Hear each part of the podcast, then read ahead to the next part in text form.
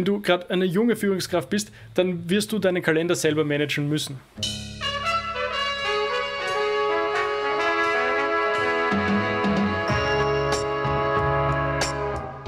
wenn du Time-Blocking dazu verwendest, um deinen ganzen Tag zu strukturieren, also nicht nur sozusagen Randthemen zu haben, die irgendwie vielleicht außerhalb von deiner Arbeit sind oder sich, sich äh, nur am Rande damit beschäftigen. Also es gibt ja auch die Idee, darüber nachzudenken, wie kannst du deine Freizeit so gestalten, dass sie sehr regelmäßig stattfindet. Also, dass du überhaupt dazu kommst und, und weil du sie wichtig empfindest, das tust.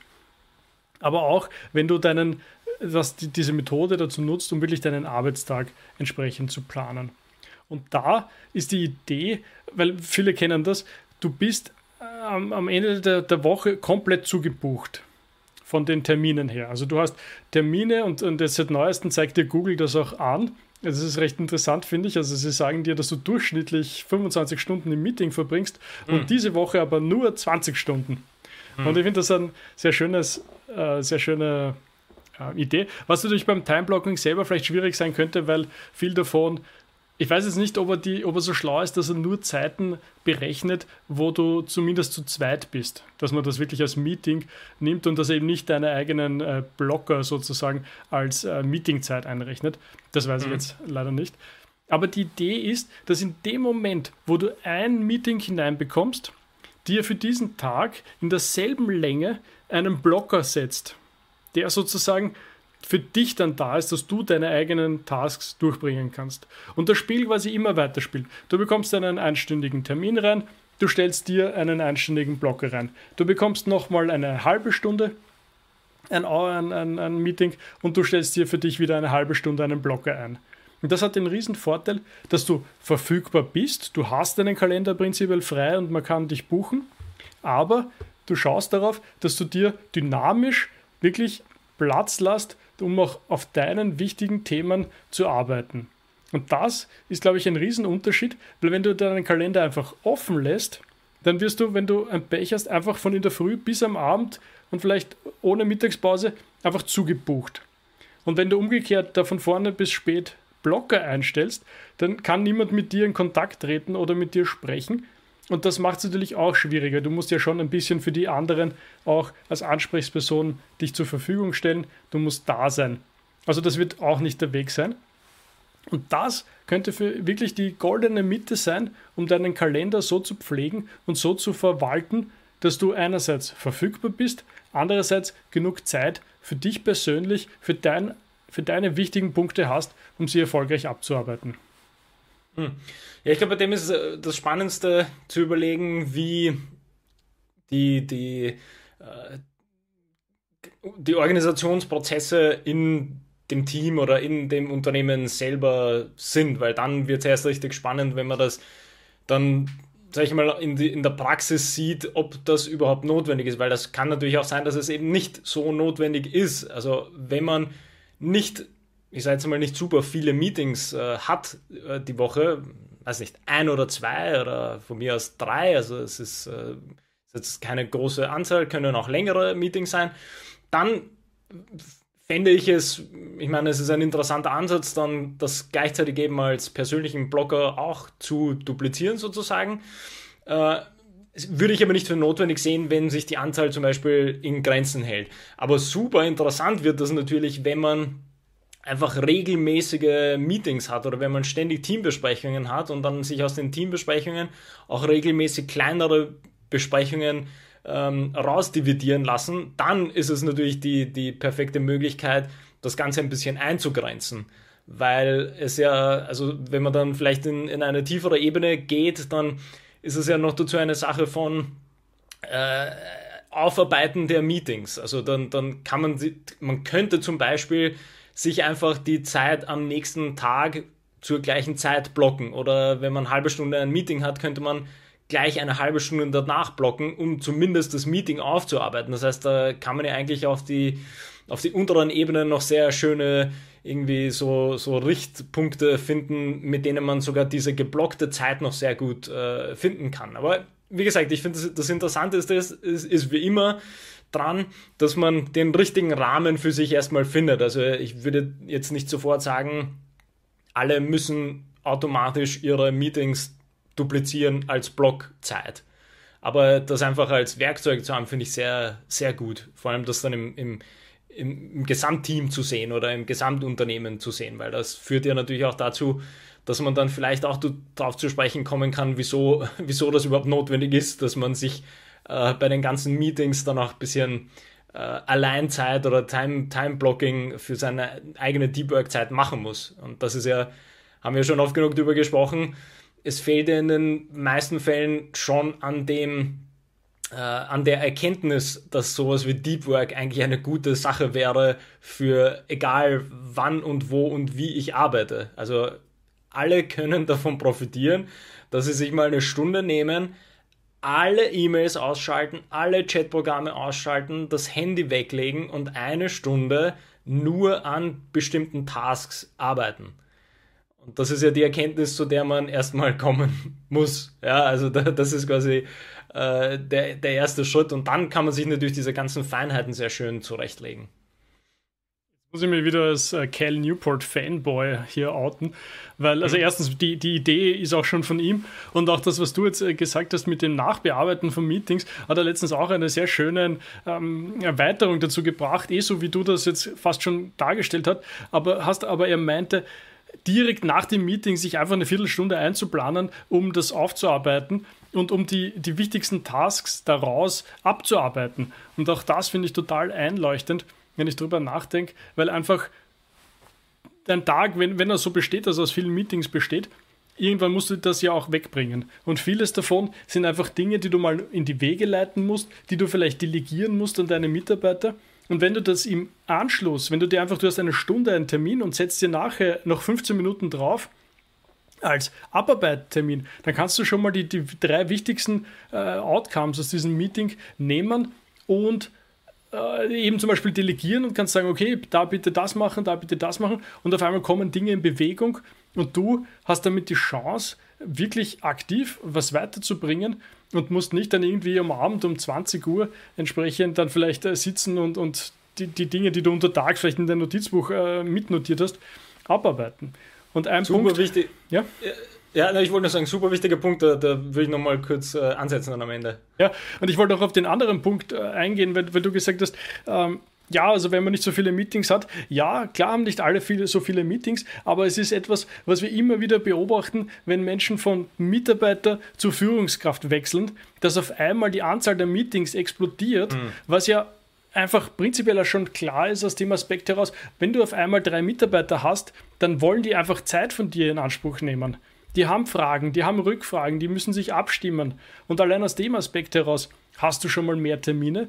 Und in das kommt noch hinein, dass du natürlich du dann mit anderen auch wieder in Abstimmung treten musst.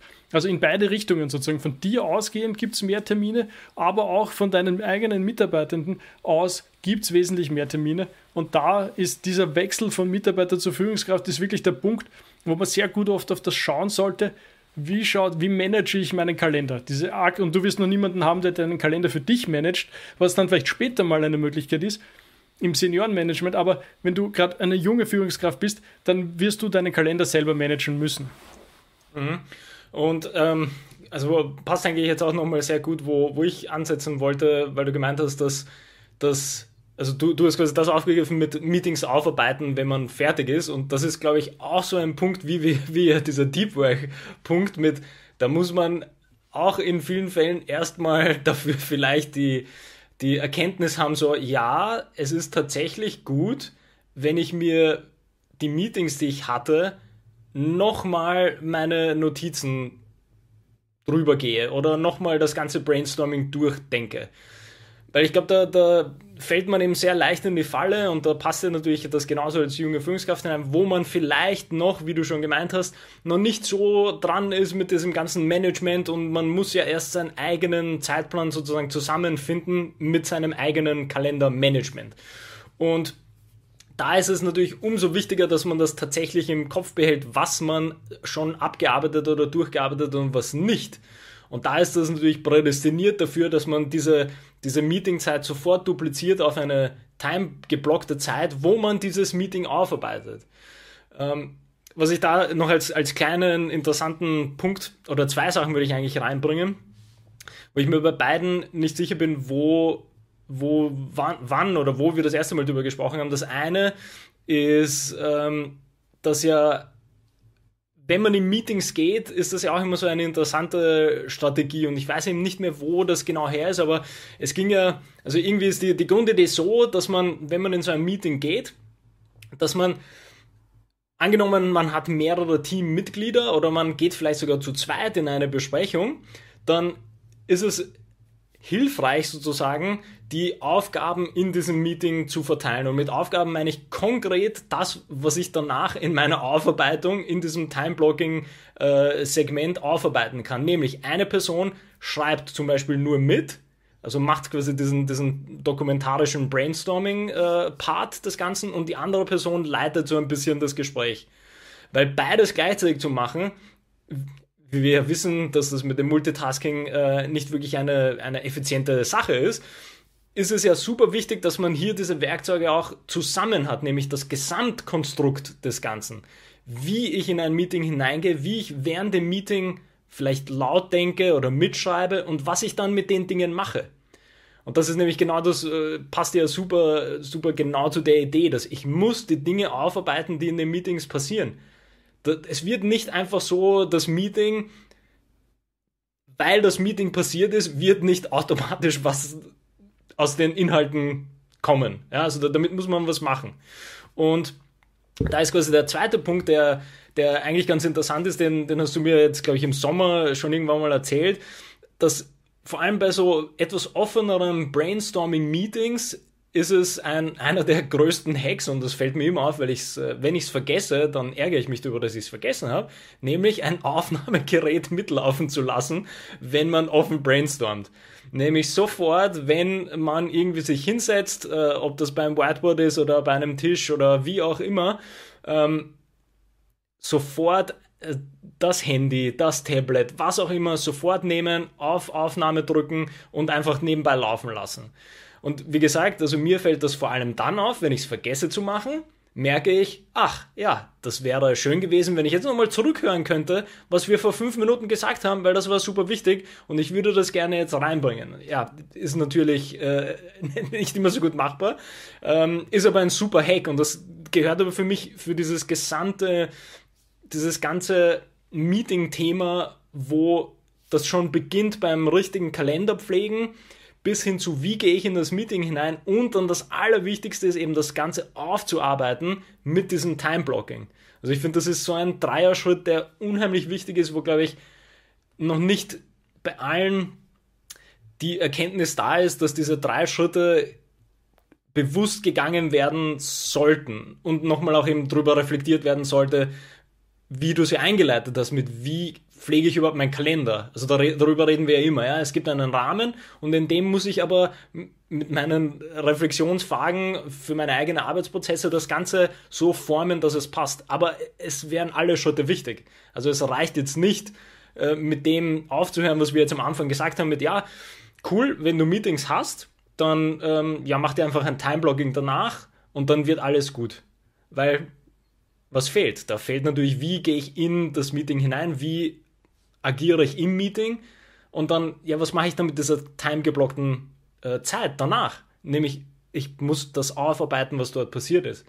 Und äh, das sind vielleicht, finde ich, diese Dreier-Schritte, die muss man unbedingt auch sich selbst immer wieder vor ähm, sozusagen drüber reflektieren, weil sonst verliert man sich ja in diesem ganzen Prozess auch. Also wenn das mal halbwegs automatisiert ist mit, ja, ich setze mir sofort Time-Blocking nach Meetings, aber dann arbeite ich an meinen anderen To-Dos weiter in dieser Time-Block-Zeit, ist halt so, ja, okay, ist, ist jetzt nicht super negativ, weil zumindest hat man seine Time-Block-Zeit, aber das Meeting geht so ein bisschen verloren.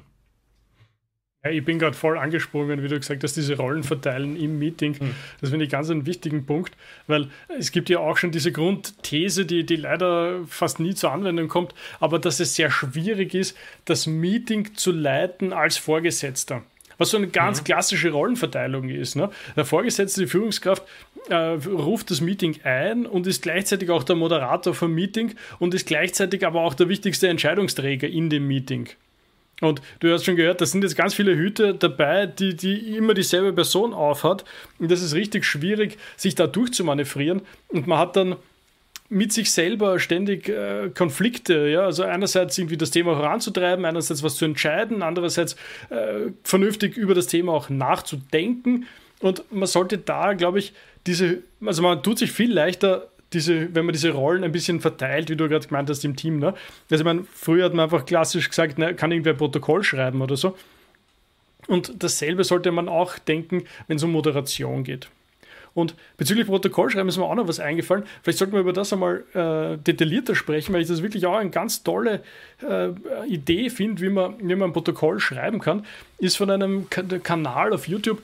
Äh, weiß ich jetzt gar nicht genau, wie er sich wirklich nennt, irgendwie ein ähm, McKinsey-Berater, glaube ich, oder so irgendwie nennt sich der Kanal. Und es geht um das Meeting Notes schreiben. Also, wie, also mhm. wie kannst du gut ein Protokoll schreiben? Und er sagt halt, Früher hat er auch immer einfach, du, du schlagst einfach ein neues Blatt Papier auf und fangst einfach oben zum Schreiben an, links oben und wenn es dann rechts unten bist, dann blätterst du halt einmal um und dann schreibst und schreibst mhm. und schreibst und dann kommst du dort raus. Oft eben in, in Beratungshäusern, zum Beispiel, wenn du eben der Junior-Berater bist, dann ist üblicherweise deine Aufgabe halt eben genau das zu machen, ja, schön brav mitzuschreiben und hin und her. Und dann fragt dich nachher irgendwer was, so, und was machen wir jetzt? Was, was ist eure Aufgabe? Was ist unsere Aufgabe? Und fertig. Und dann fängst du mal zum Blättern an. Und dann, äh, ja, also äh, da, das, das eine haben wir gesagt und dann blätterst weiter und ja, und, und da hinten ja. haben wir auch noch gesagt und dann blätterst nochmal weiter. Erstens peinlich, zweitens natürlich ineffektiv. Und ja. er hat da ein wunderbares ähm, Modell geschaffen, wo wir jetzt, glaube ich, gar nicht so ins Detail reingehen können, äh, ein bisschen aus Zeitgründen, aber wo das sehr strukturiert ist. Ein A4-Blatt, da gibt es dann unterschiedliche Felder für eure Aufgabe, unsere Aufgabe, wo es dann irgendwie Ideen gibt, was könnten wichtige Themen sein, die man besprechen muss. Quasi, was möchte ich unbedingt an Punkten bringen. Und wo man dann ein bisschen festhalten kann und wo man vielleicht oben eine kleine Notiz macht, wer da alle da war, wo die gesessen sind oder so ähnlich. Und ein paar andere Dinge noch, die ich jetzt nicht mehr so stegreif im Kopf habe. Aber wenn du dir mit sowas reingehst und sowas bei der Hand hast, das, das ist der absolute Gamechanger. Also noch nie hast du so, so super Notizen gehabt und hast nachher instant sagen können, so, wie wir ausgemacht haben, du machst erstens, zweitens, drittens, wir machen erstens, zweitens, danke, tschüss, fertig. Also da müssen wir, müssen wir auf jeden Fall nochmal genauer rein, weil das ist, finde ich, ein sehr interessantes Thema, worüber man, glaube ich, auch zu wenig nachdenkt und wir sitzen alle in unheimlich vielen Meetings. Also das ist egal, wer wo was arbeitet, man hat einfach ständig Besprechungen gefühlt und das ist ja ein, eigentlich eine, ein schöner Punkt, wo man sagen kann, man könnte diese Besprechungen von dieser vielleicht etwas nervenden Angelegenheit in etwas Positiveres umwandeln, weil man auch etwas dabei rausholen kann. Und also da, da müssen wir, glaube ich, beide nochmal genauer irgendwas vielleicht aufbereiten und dann auch irgendwie mal unsere Erfahrungen dazu äh, ja im, im einfach so im Podcast dann teilen, welche, welche, eben, wie man, welche Rahmenbedingungen wir da als, als erfolgreich irgendwie festgestellt haben bei solchen Meeting äh, oder bei solchen Notizen.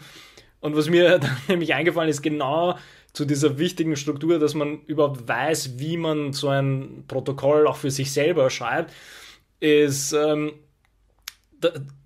das Mindeste, das Datum äh, des Meetings und den Zeitpunkt tatsächlich draufzuschreiben. Und das ist, ähm, das klingt sehr banal und äh, vielleicht äh, werden sich so auf den ersten Blick die meisten fragen, ja, aber aber man weiß doch, welche Meetings und Besprechungen man hat und wann die waren, weil passiert ja alles in Google und in Zoom und was weiß ich und das ist ja alles gesynkt mit den Kalendern. Und da muss man aber sagen, ähm, ähm, in Theorie ja, aber wie wir jetzt gerade eingeleitet haben, wenn ich mal in der Woche fünf oder zehn Besprechungen habe und das äh, regelmäßig, dann finde ich das thematisch und inhaltlich nie wieder in meinem Notizbuch was wir wann besprochen haben. Und da ist das Einfachste, was ich machen kann, ist, wenn die Besprechung beginnt, den Namen der Person, mit der ich mich treffe und einfach den, das Datum hinschreiben. Das war für mich irgendwie so die letzten, das letzte Jahr ähm, so ein bisschen oder letzten eineinhalb eigentlich schon länger, seitdem ich wieder umgestiegen bin auf handschriftliches kleines Notizbuch für Besprechungen.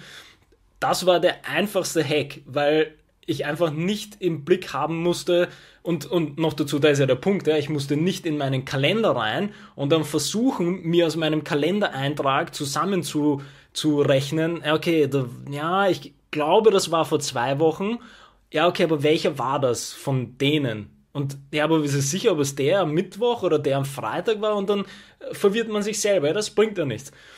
Und so, wenn ich einfach draufschreibe in meinem Notizbuch das Datum, dann kann ich jedes Mal zurückgehen und ich weiß, vor allem wenn das zum Beispiel in meinem Fall vielleicht eben ähm, Beratungen für irgendwie für Lehrer sind oder so, wo ich öfter mit, mit anderen Personen spreche, vielleicht so über das Semester gesehen, dann ist das ja das Beste, was ich machen kann, nämlich ich weiß, wann haben wir das erste Mal gesprochen. Aha, okay, am Anfang des Semesters, dann haben wir drei Wochen später nochmal gesprochen. Und ich weiß ja auch, wenn ich diese Notizen pflege, dann weiß ich auch, welche Themen haben wir beim ersten Mal besprochen, wie haben uns dann entwickelt für das zweite Gespräch. Und das sind eben genauso wie dieses, wie dieses Time-Blocking automatisch setzen, finde ich super. Und das sind diese kleinen Hacks, an die man nicht denkt, äh, weil das einfach, ja, wie wir es das letzte Mal auch schon gesagt haben, ja, in der digitalen Welt äh, scheint alles so automatisiert zu sein, aber es gibt einfach die Dinge, die, wenn man die bewusst macht, ist es, also ich glaube, man macht sich das Leben einfacher. Ja, ich bin da ganz bei dir auf dieser Ecke, äh, weil auch äh, meine Coaching-Erfahrung ist so ähnlich. Ich habe eine schöne Mappe, die hat so einen netten Index mit A bis Z. Und in die, und ich arbeite nicht mit einem Notizbuch, sondern ich arbeite mit losen Zetteln. Und mhm. in den losen Zetteln steht natürlich anonymisiert, äh, irgendwie wer das halt ist. Und dann steht dabei das Datum, dann steht dabei, wann das genau angefangen hat und wann das geendet hat weil es mich auch interessiert quasi, weil dann sehe ich instant, wenn jemand ständig fünf Minuten zu spät kommt zum Beispiel, dann steht dort auch die, die Nummer der Sitzung, um auch irgendwie einfach schnell mal Bezug drauf Super. zu nehmen und zu sagen, ja. ja, du übrigens, das war jetzt gerade die 20. Sitzung. Ähm, hm. und, und man kann so für sich selber einfach in der Vorbereitung auch irgendwie sagen, ja, hm, wäre vielleicht ein guter Zeitpunkt, um ein bisschen einen, einen, einen Rahmen zu geben ne, und zu sagen, schau, wir haben jetzt schon 20 äh, Einheiten miteinander gearbeitet und was habe ich noch? Genauso anonymisierten Namen, Datum, Uhrzeit, diese Anzahl. Und dort auch immer zum Beispiel so eine Themensammlung. Und dann arbeite ich mhm. zum Beispiel sehr gerne einfach mit einem Mindmap. Ja, der mhm. Rest ist einfach ein Mindmap. Und wenn du dich dann zum Beispiel wieder darauf zurück äh, besinnst, also du, und dann schnappst du dir die Mappe und weißt einfach den, den, das, weiß ich, den Namen, Kürzel, was auch immer, machst die richtige Seite auf, dann hast du deine, wie auch immer, 5 Zettel, 10 Zettel, 20 Zettel und dann kannst du einfach mal auch durchblättern und bist instant dort und, und hast alles sofort bei der Hand. Und ja, wie du gemeint hast, ja klar, natürlich kann man das digital auch lösen, dieses Problem, und kann einfach digital sowas anlegen. Wenn man sich damit gut tut, digital das zu schreiben, das zu pflegen, hat nicht für jeden diesen Charme. Irgendwie, ich habe auch mhm. lieber diese Papier und, und, und Stift und so. Und kannst du dann einfach super schnell da durchschauen. Also das ist äh, auch eine wunderbare Idee, die die lang für mich gebraucht hat, weil davor war ich auch immer so im Notizbuch gebunden.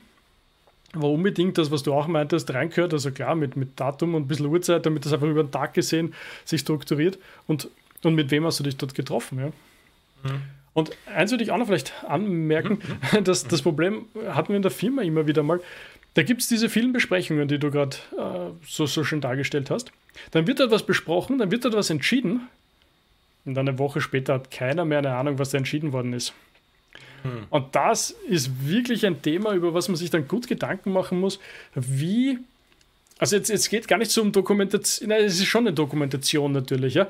Aber wo und wie haltest du das fest, was dort entschieden ist, ja? Bei uns in der Firma läuft sehr viel über ein Ticketing-System.